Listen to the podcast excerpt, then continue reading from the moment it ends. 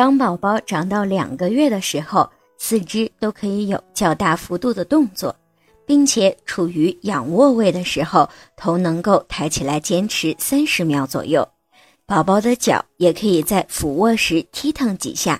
另外，此时宝宝的手不会常常握着拳头了，有时候会突然的张开，然后再握住。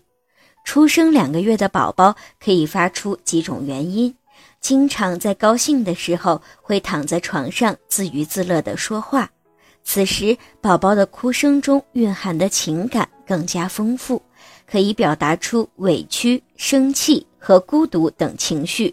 此阶段的宝宝脸上会出现愤怒、高兴、紧张等表情。如果宝宝的要求得不到满足，就会皱起眉头，开始啼哭。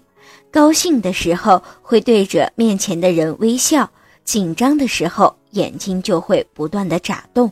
如果您在备孕、怀孕到分娩的过程中遇到任何问题，欢迎通过十月呵护微信公众账号告诉我们，这里会有三甲医院妇产科医生为您解答。